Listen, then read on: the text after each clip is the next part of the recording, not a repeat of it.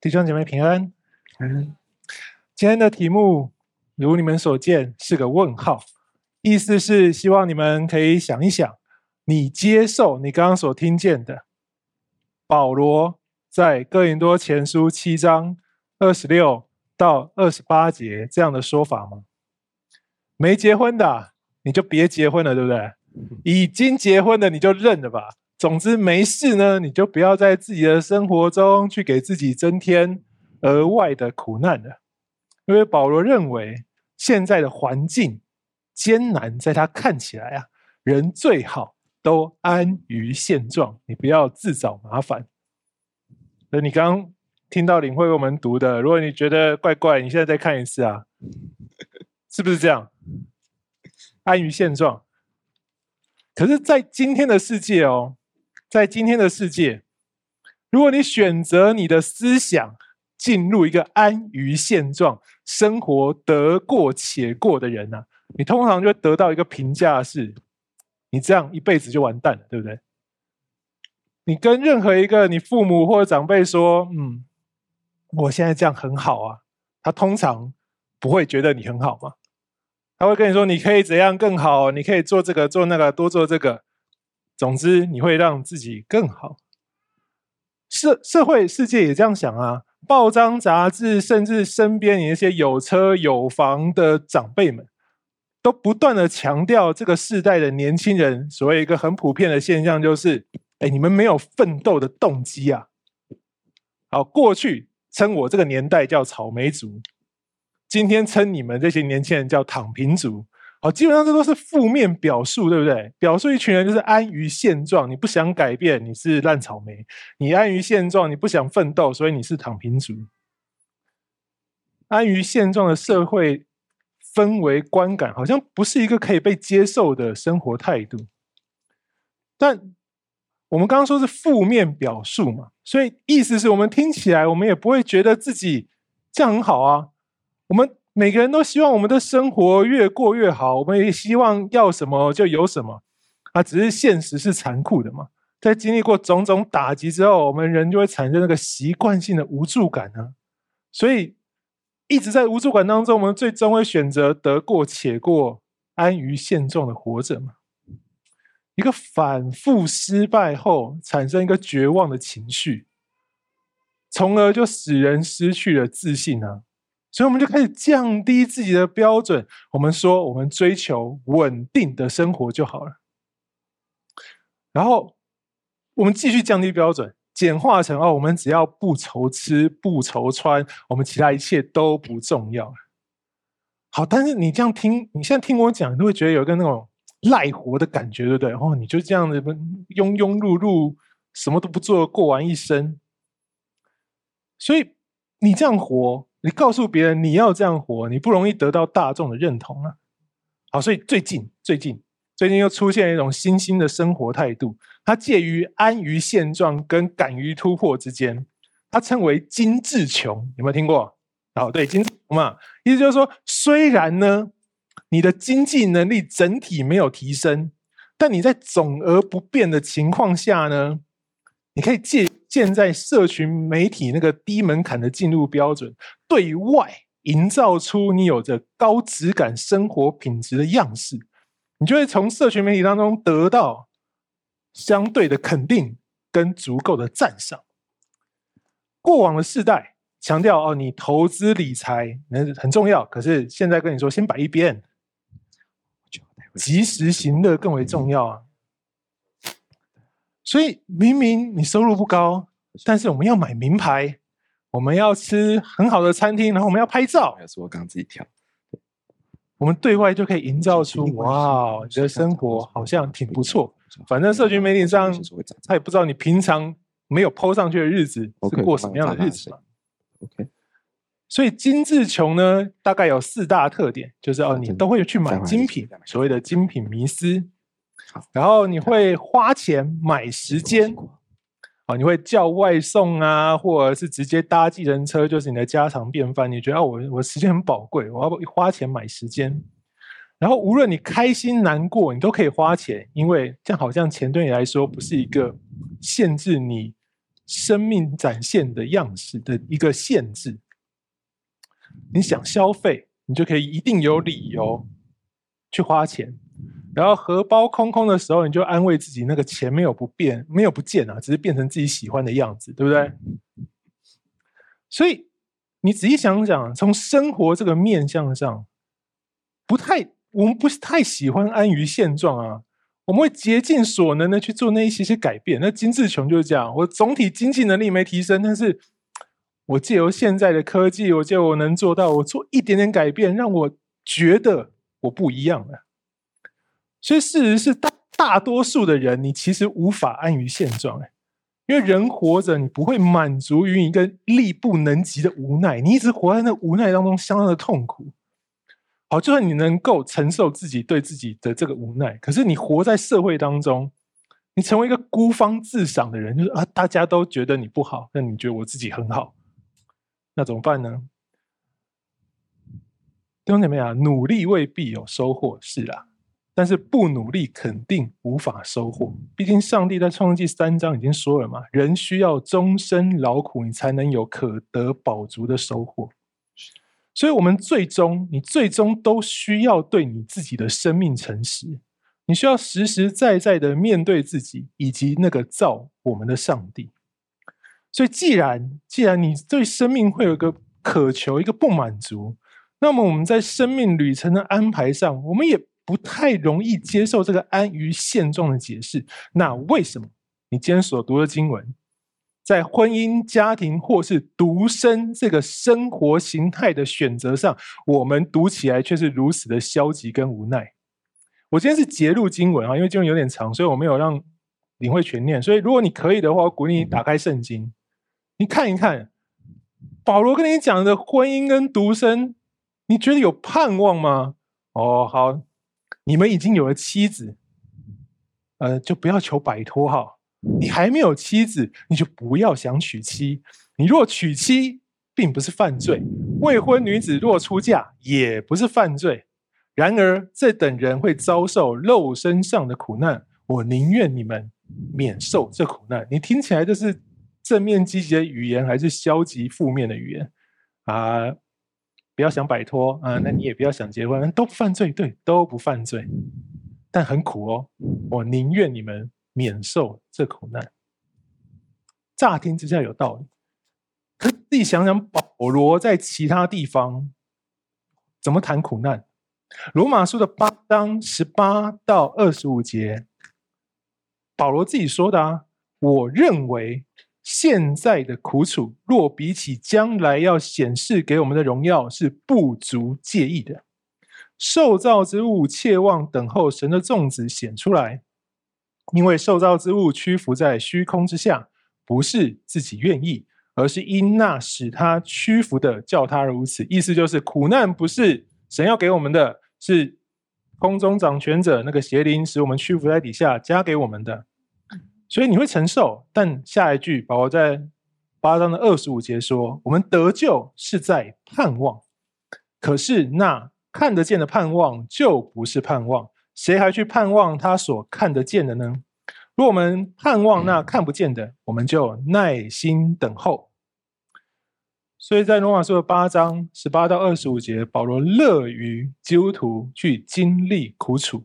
他说：“因为你会产生盼望。”要我们安心等候。我们刚刚读哥林多前书，他说你要免于苦难。哎，你有没有觉得有点冲突啊？婚姻或独身或任何为你带来的苦难，难道就不值得我们去忍受、去耐心等候吗？当经文有冲突的时候，就代表我们需要多想一想。安于现状、一避苦楚的人。他不会觉得他需要把福音传到地极，因为他觉得现在这样很好啊，我没有必要让自己去那么累，我也不需要这么辛苦去面对许多的挑战跟艰困，所以就有人再把我们今天所读的信息经文再现说，就说哦，没有没有没有，这个安于现状呢，你不要放大，你不要放大到你的生命当中，他第一，他就完完全全单单限定在婚姻与男女关系上，好。我们这样来想一想，我们如果光是看男女关系的论述，哥林多前书第七章其实很难很难说服今日的我们，对不对？超难的啊。比如说，我们听到有人说：“好，保使徒保罗认为男人不亲近女人比较好，所以不结婚比较好。”突然，你有没有发现，到了第七章，相关结婚的真理教导，突然就变得很随意耶？哦，就是哦，你就是为了避免那个淫乱的问题啊，与其你欲火攻心忍不住，你倒不如就让生理需求可以有个合法的发泄管道，那你赶快去结婚嘛，很随便哎。然后七章后半的段落二十五到三十五节读起来，保罗是认为啊，虽然嫁娶都不是犯罪，但你不要去自找麻烦嘛。妻子是一种纠缠人的生物，你没有被缠上的，你就不要去给自己找麻烦了。你已经被缠上，你就乖乖为着当初的选择付出代价，你不要想逃。哎，你在座如果心有戚戚焉的，你要记得不是我讲的，是保罗讲的啊，不是我说的哦。怎么办？从上帝的角度来看，如果结了婚，就会让人不再爱上帝，不再让主居生命首位的爱妻子或丈夫。然后你只要结了婚，你就不会再去想如何使自己的身体、灵魂圣洁。你不觉得这很奇怪吗？好，所以保罗就说：“啊，那个哈，我现在在跟你讲哦，我不会逼你们。”我们也不是要用使徒的身份擒勒你们，但是我虽然没有主的命令呢，但我现在告诉你，我说这一切是为你好，因为这样呢，你就可以殷勤服侍神，你不会再有分心的问题。突然你只能爱，你的爱好小好小，你爱了上帝，你就不能再爱其他东西。甚至好再往下读，如果你是一个父母，你发现家里有一个女儿没有结婚，很麻烦。你很不合意，你就可以随便把找个人把她嫁掉。如果说你不喜欢你女儿结婚，你舍不得，你就可以把她家关在家里，像关长发公主一样。所以意思就是，反正她要结婚很好啊，父母省得麻烦啊，不结婚那更好嘛。跟我保罗想的是合宜的，是一致的。你不用啊，你就这样做。那至于最后讲的寡妇，啊既然我保罗认为结婚不是挺需要完成的人生成就清单，那你就不要再婚了吧。我这样白话文诠释完，跟你读完有差很多吗？好像差不多，但我们好像不太不太敢去说。哎，保罗，你为什么要讲这样的话？我们刚刚所看见的一切，对二十一世纪受过现代教育的人来说，似乎似乎是一袭刺耳的旧观念灌输。哈，过去世代人们所遭遇到的不平等、不尊重。好像我们今天看了《哥林多前书》第七章以后，又透过保罗的口，想要卷土重来绑架我。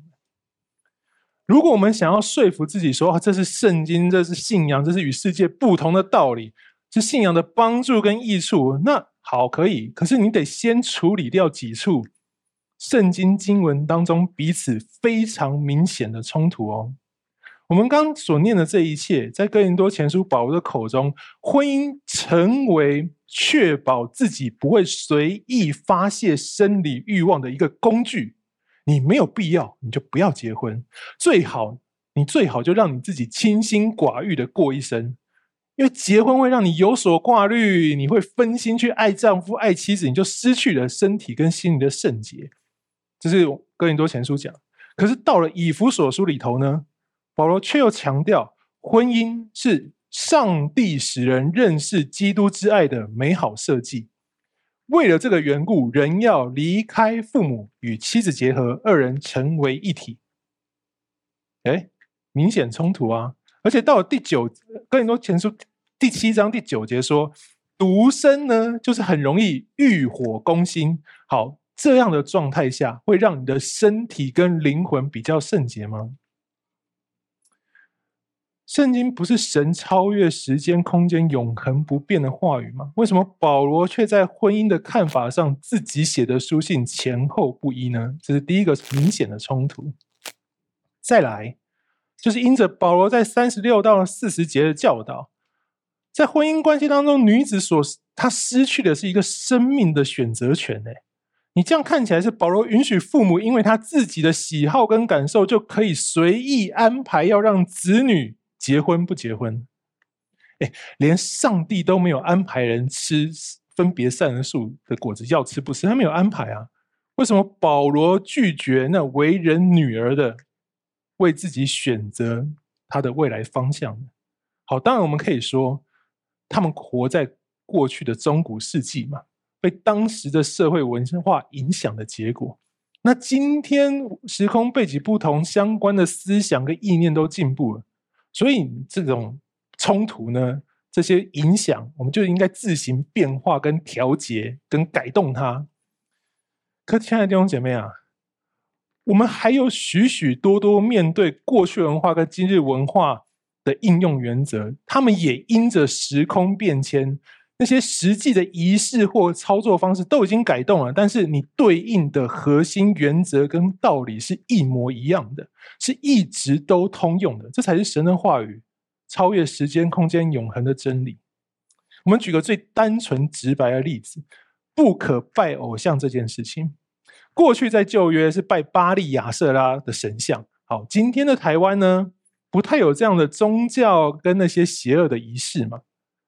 但过往相关你禁止拜巴利亚瑟拉那些偶像的原因，所要求你对待上帝的心态，从那一天开始直到今天，仍旧是通用的。今天的偶像可以是其他的神明宗教，你也可以是科技，也可以是财富。当然，也可以是你自己给自己的人生成就清单，它都可以是你的偶像。身为基督徒呢，就是不可以让这些事物取代上帝，没有变。圣经话语是过去、现在带给人的帮助是很久不变的，目的都是使我们的生命可以得着更新与盼望的。但关于儿女婚嫁这个部分，保罗虽说：“呃，我虽然没有主的命令号，但他有着因神怜悯而得的使徒身份呢，让他现在在更多前书说出来的建议，很容易成基督徒们追求的一个典范。保罗许多的书信当中都充斥着‘你们要效法我’这样的词句嘛，代表他也有着成为榜样的意图跟想法。”所以今天读起来，突然发现保罗把自己无完无法完全有把握的想法、跟感动、跟信仰真理、跟真道混杂在一起，这真的是圣经该有的样貌吗？亲爱的弟兄，你们很多问题，对不对？所以今天的题目是个问号。那我们就是要来找答案。首先，你得相信圣经是上帝的话语，绝对的正确，不会有错。读歪了，大部分是我们人的问题。第二个，就像我一开始说的，圣经经文彼此之间，如果你发现了有明显无法解释的冲突，它就不能是真理的。所以，唯一的可能就是我们误会了。哥林多前书第七章算是在教导当中最经常被滥用，而且大部分的诠释都忽略了很多历史背景的一个段一个段落。哈，关键就在于。哥林多前书这部分或者整个书信，保罗是回信，也就是保罗是因着有人告诉他事情，或者写封信给他，或好几封信给他，他最后写一封回信给原本的那些人，也就是哥林多前书的更多教会的会友们。所以他是因着哥林多教会所提出来的问题而回答的。说的内容是符合哥林多人的灵命和信仰状态，告诉他们的话语是他们能够听懂。下一句话是重点哦，且愿意听的话语。怎么说？首先呢，在当时的哥林多教会里头，有兴起一股独身禁欲主义的党派，来抵挡教会里头另外一派叫做享乐主义派。好所以你就知道嘛，我们读更多前书就知道里面分党结派很严重啊。有一派势力越来越大，大家好像觉得他越来越对的，叫做独身禁欲主义派。那这个风气呢，它就会开始跟其他生活形态有所冲突的理念开始有很多的斗争嘛。所以这群独身禁欲主义派就要找人来背书啦。他们希望教会当中最重要的那个人士啊，这个保罗这个生活形态相当近似于独身禁欲主义者的这个保罗，来针对你的生活选择说一些强而有力的见证，可以理解啊。保罗他，你从他后面看起来，他基本上是独身禁欲，他会以上帝的事为念。如果你是觉得这样生活方式很好的人，然后这个保罗又是很有名的大使徒，建立哥林多教会的人，你会不会希望他来帮你的说法？说几句话，好，这就是回信的前提哈。前面的人希望保罗做这件事情，所以保罗回信的。刚刚说是回给哥林多人听得懂且愿意听的。保罗自己知不知道？他当然知道啊，他知道真正的问题从来不在独身禁欲与否。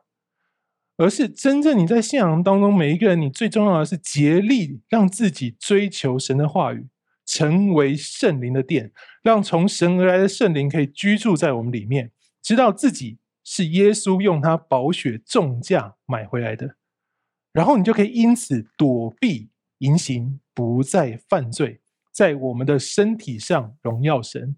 这是第七章前面的尾巴，六章十八到二十节的经文。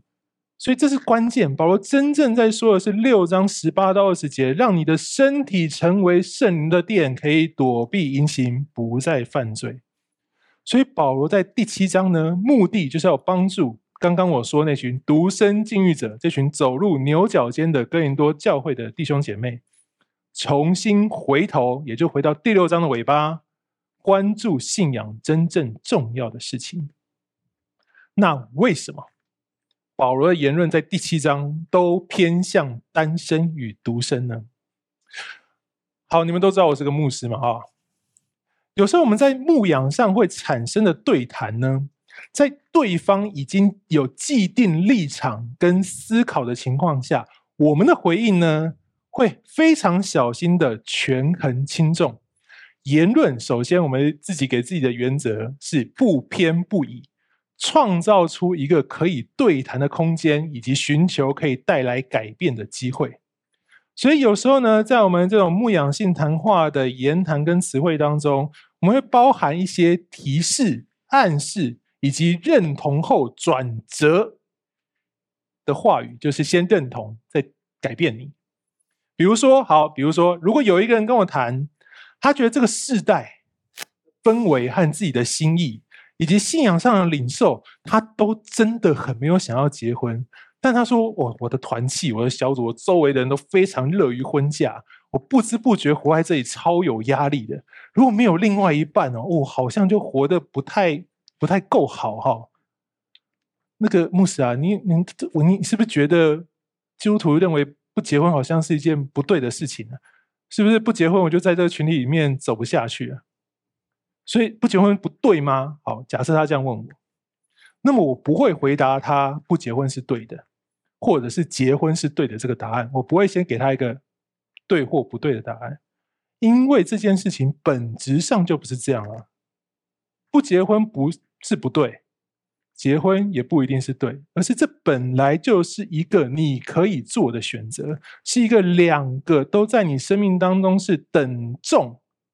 同样重要的选择，所以我不会回答他是结婚不对，或者是结婚是对的。我知道他很痛苦，我知道他很有压力，所以我会同理他，安慰他，让他因着自己的领受跟恩赐被坚固。他说我没有很想结婚，那我就会坚固他。我不会去偏袒他那个所谓受伤的感受。我也不会跟他说：“你看，牧师，我有结婚，所以你回去好好祷告，结婚是个不错的选项。”我们不会这样讲。你回用这个角度，你回来看保罗，现在哥林多教会这个独身禁欲的问题有错吗？你仔细想想，他有触犯掉十诫的哪一条吗？神有禁止这样的人活在世界上吗？没有，对不对？可不可以？保罗都。说他独身禁欲了，所以你可以这样活。所以意思是，亲爱的弟兄姐妹啊，保罗真实对生活当中这些上帝都允许也都赐福的生活方式，他没有要给出什么限制，因为上帝也没有限制。他明白的知道，无论是选择独身或选择婚姻，在你的心里当中都有圣灵的感动跟上帝的引领，都在神的带领之下，都是神为他所爱的人量定的恩赐。而且保罗明明白白的知道，无论你是走独身的，或者是你走婚姻的，哪一条路都是殊途同归啊！你要走到同一个终点，就是要成为圣灵的殿，让从神来的圣灵可以居住在我们里面，使你得到一个结果是不再犯罪，在我们的身体上荣耀神，成为你信仰的一个结局啊！所以你看哦，保罗在这段七章的经文当中，他不断的强调，没有要给命令。这是他的容忍，是他个人的感动，是如果你也喜欢我这样的生活方式，我给你的建议。因为你现在问的是我保罗，所以今天的信经经文二十六节说：“因现今的艰难，据我看来，人不如安于现状。”你放回去哥林多教会的场景，保罗是在暗示我们：你不要为了非真理的事情去耗费心力证明对错。你不需要证明独身禁欲才是对的，另外一方你也不需要证明只有结婚才是对的。上帝两方都是允许的，都是祝福的。你不要让这本来上帝给人的自由、应许跟福气，成为了三十五节所说的限制跟牢笼。弟兄姐妹，没有错的事情，你走到了极端，它也没有错啊。主身禁欲你可以有。初阶、中阶、进阶跟超级，好不好？保罗是算他超级好了，都可以，对不对？所以保罗的意思就是说，这是人的选择。他要其他的人看见这封书信人，你不要花心力去要求别人跟自己一样，你就不会去伤害到其他不想这样做的人。意思是，如果人们把信仰的坚持用在这些个人的想法、跟喜好、跟感动上，忽略了保罗所说的，这不是主耶稣基督的命令，你就会成为限制，和本翻为牢笼。那结果会怎么样？其实有一个相当令人悲伤的案例。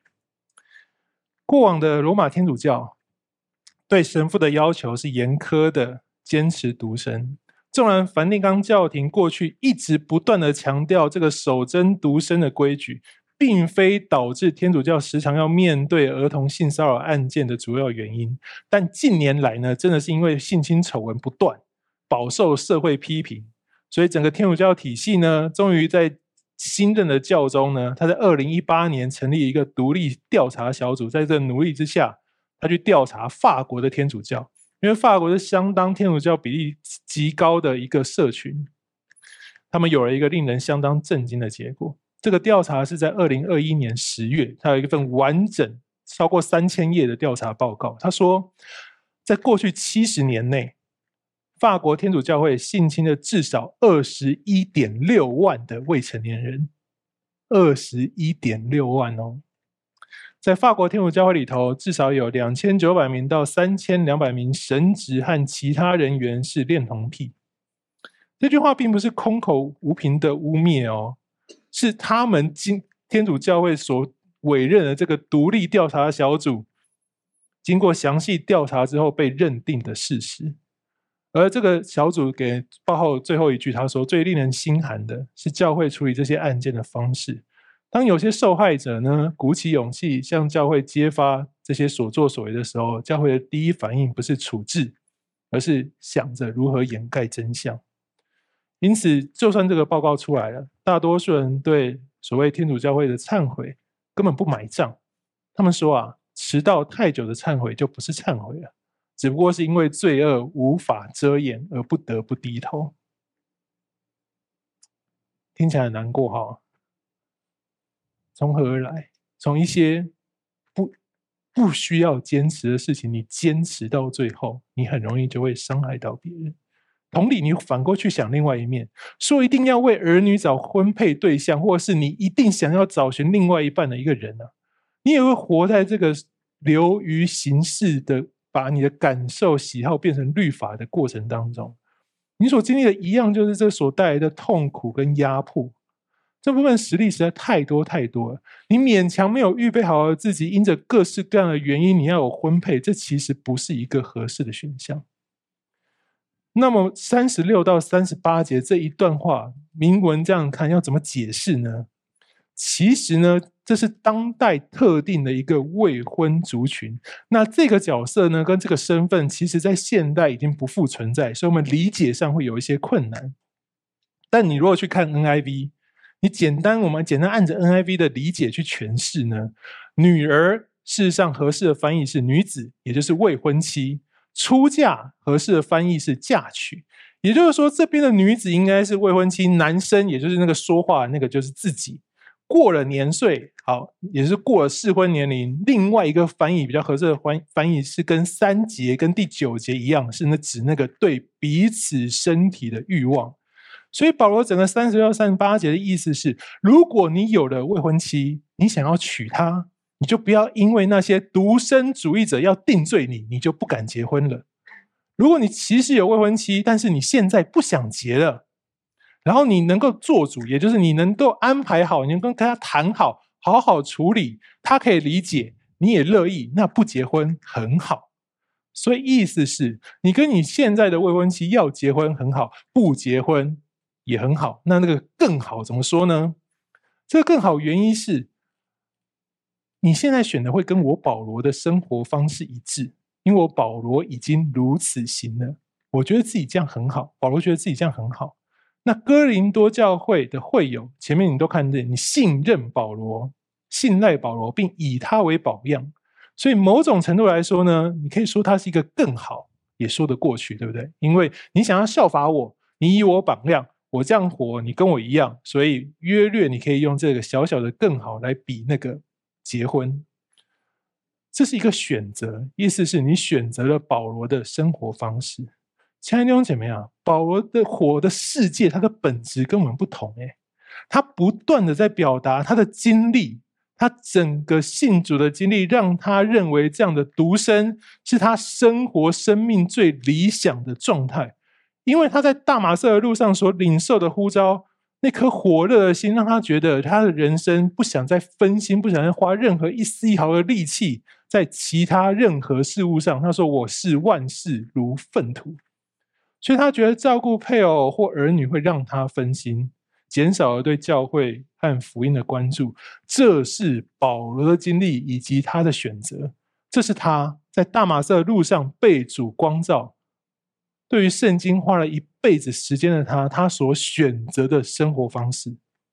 所以弟兄姐妹，如果如果你有保罗的经历，那我想你会做出跟他一样的选择。我们也可以期盼这样的经历，真的。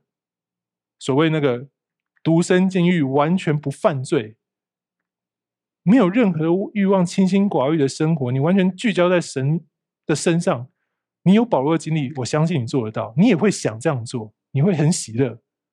旁边人看你也会很喜乐，但你若不是有那样的经历，你如果没有神没有呼召你，给你那样的想法，神对你有其他的安排，给你其他的恩赐，保罗跟你说你要喜乐领受，所以你结婚也很好。所以弟兄姐妹，这个问号，这个安于现状的问号，不是我一开始说那个懒散摆烂的安于现状。而是在没有得罪神的情况下，神让我们在不同的处境当中，你的安于现状是你有一个持平的观点，承认神造万物都看为美好，每个人都有的恩赐、特质、经历，每一件事情都有利弊。所以，对于现代你生活当中许多道德、敬拜、礼仪或神学之间的争议，我们应当都有一个追寻你自己在上帝心意中那个角色定位的态度。如果没有违背真理，没有违背律法，弟兄姐妹啊，我们要接纳的是彼此的不同，这叫安于现状。